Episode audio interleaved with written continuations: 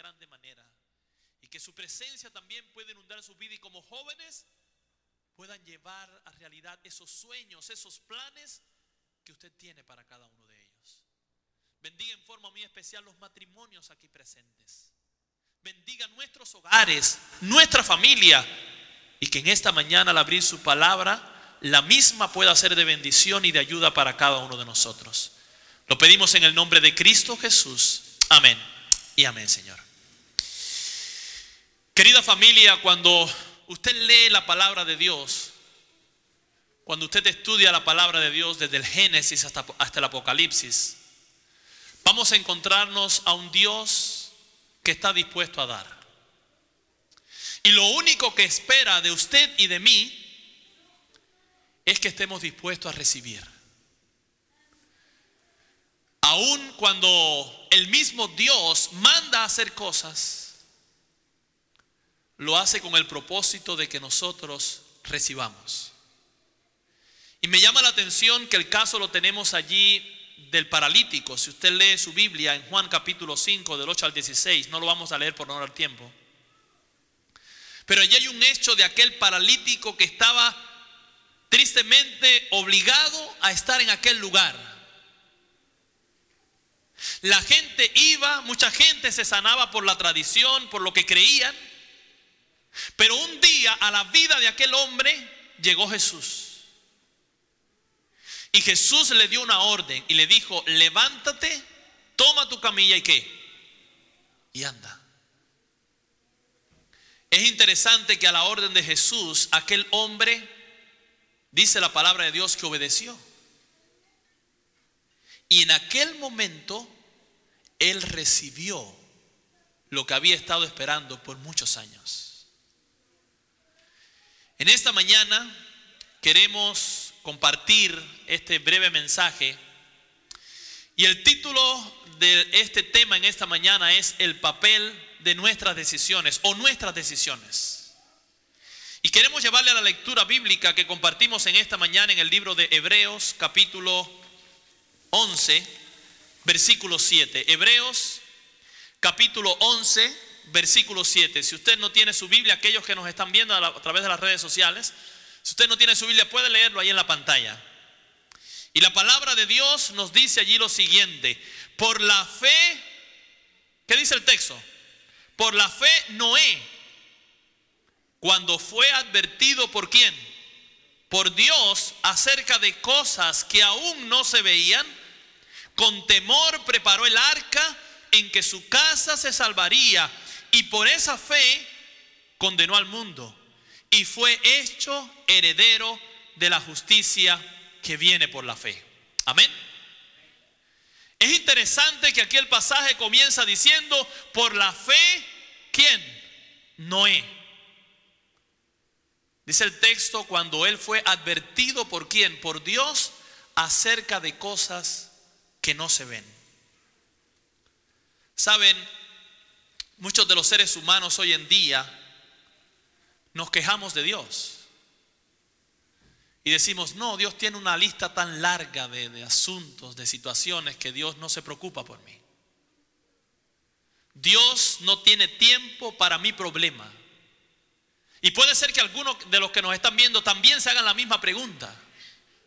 Y digan, Dios por mí no se preocupa, mi situación es mi problema, Dios no se preocupa por mí.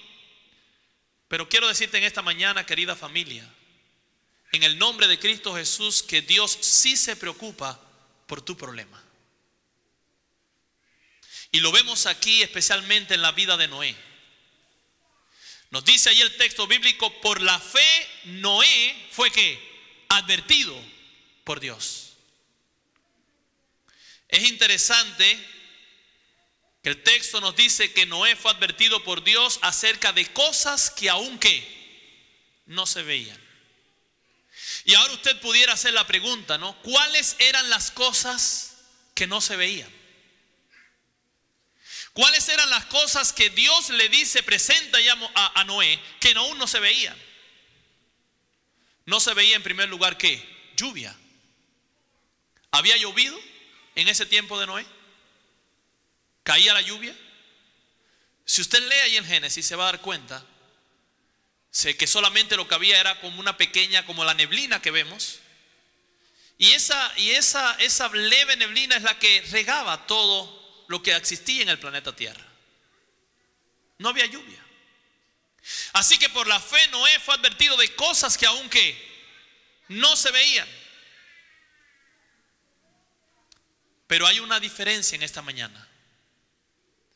En la vida cristiana, en la vida de relación con Dios, hay dos tipos de fe. Una fe que es originada guiada por Satanás y otra fe que viene por el mismo Dios. La fe que viene de Satanás es aquella fe en la cual, como le sucedió a Noé, Dios no te puede advertir de cosas que, no van, a van a suceder. Dios no te puede decir a ti de cosas que van a suceder, porque tu fe está basada en lo que crees, en lo que sabes y solamente en lo que conoces. Muchas personas en el tiempo de Noé, cuando escucharon su mensaje, ¿qué hicieron? ¿Aceptaron? Ahora, la fe que viene de Dios es esa fe que Dios te puede advertir de cosas que aunque que aún no se ven. Me llama la atención que el mismo pasaje bíblico que dice que con temor Noé preparó el arca que su casa se salvase. Ahora yo le hago una pregunta. ¿Era el arca de Noé solamente para su familia? ¿Para quién era el arca? Para la raza humana, ¿sí o no? para todo el que escuchase el mensaje de parte de Dios. Allí en el capítulo 6 de Génesis, versículos 13 al 14, Dios le dice a Noé, el fin de toda carne ha venido delante de mí, porque la tierra está llena de violencia a través de ellos, y he aquí, yo la destruiré con la tierra, hazte un arca de madera de gofer, harás aposentos en el arca, por dentro y por fuera, ¿qué pasará? La calafatearás con que combrea. En otras palabras, Dios le dio una orden a quién? A Noé. Puede ser que en esta mañana nuestro Dios también nos esté dando una orden a cada uno de nosotros. Nos dice allí claramente la palabra de Dios que Noé estuvo hablando, estuvo predicando, estuvo diciendo, pero como vemos en esa imagen, mucha gente que hicieron, se burlaban. Y vemos allí que tristemente Noé no se cansó. Me llama la atención, hay una cita en la cual la hermana Juan nos lo presenta un poco más claro, donde nos dice allí que Dios resolvió purificar el mundo con un diluvio. Pero en su misericordia y amor dio a los antediluvianos un tiempo de gracia de cuántos años, dice allí la cita. Y yo te hago una pregunta en esta mañana. ¿Cuánto tiempo de gracia nos está dando Dios a nosotros? ¿Cuánto tiempo de gracia Dios te ha dado a ti y a mí en esta mañana?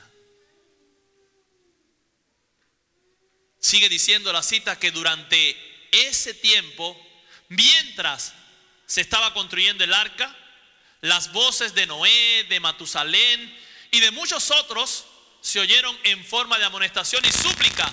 Y cada golpe dado en el arca era un mensaje que de amonestación al ser humano. Querida familia, vemos allí claramente que nuestro Dios estuvo dispuesto a advertir. Y como decía ahorita, la fe en Dios, donde Dios no puede advertir de cosas que no se ven, no, tristemente, no viene de quién? no vienen de Dios. Ahora nos podríamos hacer la pregunta, ¿no? Noé fue advertido por Dios sobre cosas que aún no se veían. Y él con temor y con temblor preparó qué? El arca. Y yo te hago una pregunta en esta mañana. Dios nos ha mostrado a nosotros, nos ha hablado. Y la pregunta es, ¿cómo está mi arca? ¿Cómo se encuentra mi arca? Hay un solo argumento que los antediluvianos van a presentar cuando Cristo venga. Y es el texto que el mismo Jesús presentó allí en el libro de Mateo, capítulo 24, versículo 39. Y la palabra de Dios allí nos dice lo siguiente. Dice la palabra de nuestro Dios allí en Mateo capítulo 24, versículo 39. Dice el texto bíblico. Y no entendieron hasta que vino el diluvio y se los llevó a todos. Así será la venida del Hijo de Dios. ¿Qué nos dice ahí el pasaje? ¿Cuál va a ser el, el único argumento de los antediluvianos? No entendimos hasta cuándo. Hasta que llegó el diluvio. Querida familia, nuestro Dios nos da la oportunidad en esta mañana de poder ser advertidos sobre cosas que no han llegado. Y un ejemplo lo tenemos en nuestra iglesia nuestra iglesia adventista del séptimo día. Tenemos el ejemplo de Guillermo Miller, un hombre que estudioso, ¿estudiaba Miller la Biblia? ¿Sí o no? Claro que sí. Pero tristemente Miller manejó la Biblia basado en solo información. Pero Dios le envió a él un regalo. ¿Y ese regalo quién fue? una mujer. ¿Y ella quién era? Elena G. White. En el momento que él debía de presentar un mensaje, en el cual debía de exhortar a la raza humana, vemos allí que estaba ocurriendo algo en la vida de Miller. Y hay dos citas que quiero compartir en esta mañana. La primera la encontramos allí en primeros escritos página 257. Y nos dice allí la palabra de Dios, perdón, la palabra de la hermana Elena de White. Mi atención, dice ella, fue entonces dirigida a quién? A Guillermo Miller. Parecía perplejo y postrado por la ansiedad y la angustia que sentía por su pueblo. La agrupación que había estado unida y llena de amor en 1844 estaba ahora perdiendo su afecto, oponiéndose sus miembros unos a otros y cayendo en una condición de frialdad y apostasía. Cuando él veía esto, el pesar roía sus fuerzas. Vi que ciertos dirigentes le vigilaban, temerosos de que recibiese el mensaje del tercer ángel y los mandamientos. Y cuando él se inclinaba hacia la luz del cielo, gracias hermano mío, cuando él se inclinaba a la luz del cielo, esos hombres maquinaban algún plan para desviar su atención. Me llama la atención que Dios tenía un mensaje claro que dar. Dios quería que la raza humana comprendiera el momento, pero necesitaba en ese momento Miller ser guiado y lleno del Espíritu de Dios. Y vemos allí en este segundo párrafo que dice la sierva de Dios que si Guillermo Miller hubiese podido ver la luz del tercer mensaje, habrían quedado explicadas para él muchas cosas que le parecieron oscuras y misteriosas. Pero sus hermanos le profesaron tanto interés y un amor tan profundo que a él le pareció que no podía apartarse de ellos. Su corazón se inclinaba hacia la verdad. Y luego miraba a sus hermanos y estos se oponían a ella. podía separarse de aquellos que habían estado a su lado mientras proclamaba la venida de Jesús? Consideró que de ninguna manera querían ellos extraviarlo. Miller tenía que tomar una decisión. ¿A quién seguir? ¿La advertencia que me da Dios o los que están a mi alrededor? Querida familia, la pregunta en esta mañana es, ¿en quién está basada nuestra fe? ¿En quién nosotros estamos confiando?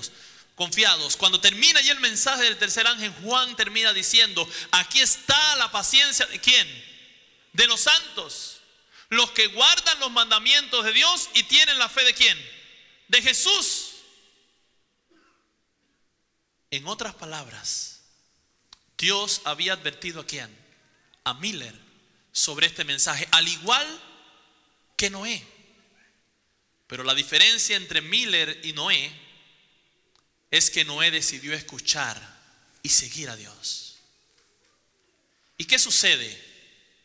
Allí claramente nos presenta la palabra de Dios, volviendo al texto bíblico, que por la fe Noé, cuando fue advertido por Dios acerca de cosas que aún no se veían, con temor preparó el arca en que su casa se salvase y por eso, por esa fe, condenó al mundo y fue hecho heredero de la justicia que viene por la fe. Termino con esta cita de la hermana White en cuanto a Miller. En Primeros Escritos, página 258, nos dice, Dios permitió que cayese bajo el poder de Satanás, o sea, el dominio de la muerte, y lo ocultó de la tumba para resguardarle de aquellos que procuraban constantemente apartarle de la verdad. Moisés erró cuando estaba por entrar a la tierra prometida. Así también vi que Guillermo Miller erró cuando estaba por entrar a la Canaán celestial al permitir que su influencia se opusiese a la verdad. Otros le indujeron a esto. Otros tendrán que dar cuenta de ello. Pero los ángeles velan sobre el precioso polvo de este siervo de Dios y resucitará cuando sea tocada la última trompeta. Es lindo saber que aún para Miller hay esperanza. Y como nos presenta la palabra de Dios, Él será de aquellos que se levanten. Dios tenía un plan para Miller, Dios tenía un plan para Moisés y Moisés casi al entrar murió. ¿Cuál es el plan que Dios tiene para ti y para mí en esta mañana? En esta mañana, querida familia, yo quiero invitarte para que nosotros seamos de aquellos hijos de hijas de Dios que tenemos esa fe en la cual Dios puede advertir de cosas que aún no se ven. Y de esa forma podamos terminar esa obra a la cual nuestro Dios nos ha llamado. Yo te hago una pregunta en esta mañana de parte de quién estaremos. En esta mañana yo quiero hacerte un llamado. En esta mañana yo quiero invitarte para que podamos decidir de parte de quién estaremos. Guillermo Miller con alrededor de más de 150 mil personas se reunieron ese 22 de octubre para esperar a Jesús. No llegó. Muchos decidieron tomar su propio camino. Pero el mensaje estaba. El mensaje ha permanecido y sigue permaneciendo y seguirá permaneciendo hasta que Cristo venga. La pregunta es, ¿estaremos dispuestos a ser advertidos por nuestro Dios sobre cosas que aún no se ven? ¿O solamente estaremos siguiendo los consejos de los que están a nuestro alrededor? De aquellos que han sido nuestros amigos. De aquellos que creemos que son escogidos por Dios. ¿De parte de quién vamos a estar? En esta mañana yo quiero invitarte para que podamos decidir confiar en nuestro Dios. Por eso es que en esta mañana yo quiero preferir a mi Cristo antes de preferir al mundo. En esta mañana Dios te da la oportunidad a ti, a mí, de poder escuchar su voz. El mismo Jesús dijo, yo me voy a ir, pero no les voy a abandonar. Si vamos allí al libro de Juan, claramente le dice en capítulo 14, versículo 2, Jesús le dice a sus discípulos, yo no les voy a dejar huérfanos, volveré a vosotros. Y aquel que prometió, volverá nuevamente. La pregunta es, ¿estamos nosotros listos para ese momento? ¿Estamos nosotros preparados para ser parte de ese momento? ¿Será que en esta mañana habrá algún hermano o hermana que diga, yo necesito que Dios me muestre lo que ha de venir? Y así como Noé, por la fe, con temor y temblor, preparar el arca, no solamente para mí, sino también para mi familia, para mis hermanos, para toda aquella persona que necesita y que anhela encontrarse con Jesús. ¿Será que en esta mañana habrá alguna persona que necesita y que anhela tener ese encuentro con Jesús? Amén. Gloria a Dios. Gloria a Dios. Amén. Si usted anhela ese momento, yo quiero invitarle para poder prepararnos para ese momento y podamos dejar a nuestro Dios advertirnos sobre cosas que aún no se ven. Y cuando ahí vemos ese término que aún no se ven, son cosas que van a ocurrir muy pronto. Pero depende de usted y de mí en quién vamos a confiar. Yo quiero orar por usted en esta mañana para que nuestro Dios nos pueda guiar y unidos podamos ser instrumentos en las manos de Dios, donde muchas personas conozcan de Jesús. Oremos, Padre bueno, gracias. Gracias por su palabra. Gracias, oh Padre, porque en nuestras vidas usted nos ha dado la oportunidad de tomar decisiones.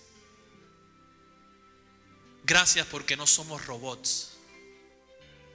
No somos máquinas. Somos seres humanos que usted creó con sus propias manos para poder glorificarle y honrarle solo y únicamente a usted. Por la fe Noé fue advertido de cosas que aún no se veían. Por la fe también hoy usted está dispuesto a advertirnos sobre cosas que aún no se ven. Gracias por su palabra, porque es la guía, es la brújula que nos guía, profética que usted nos ha dejado. Que podamos ser guiados por su palabra en nuestro caminar y al final podamos ser parte de ese pueblo que le alabará y le glorificará por la eternidad. Y unido a Guillermo Miller y muchos más que decidieron descansar en esta esperanza bienaventurada, podamos alabar su nombre y glorificarle por la eternidad. Lo pedimos en el nombre de Jesús. Amén. Y amén, Señor.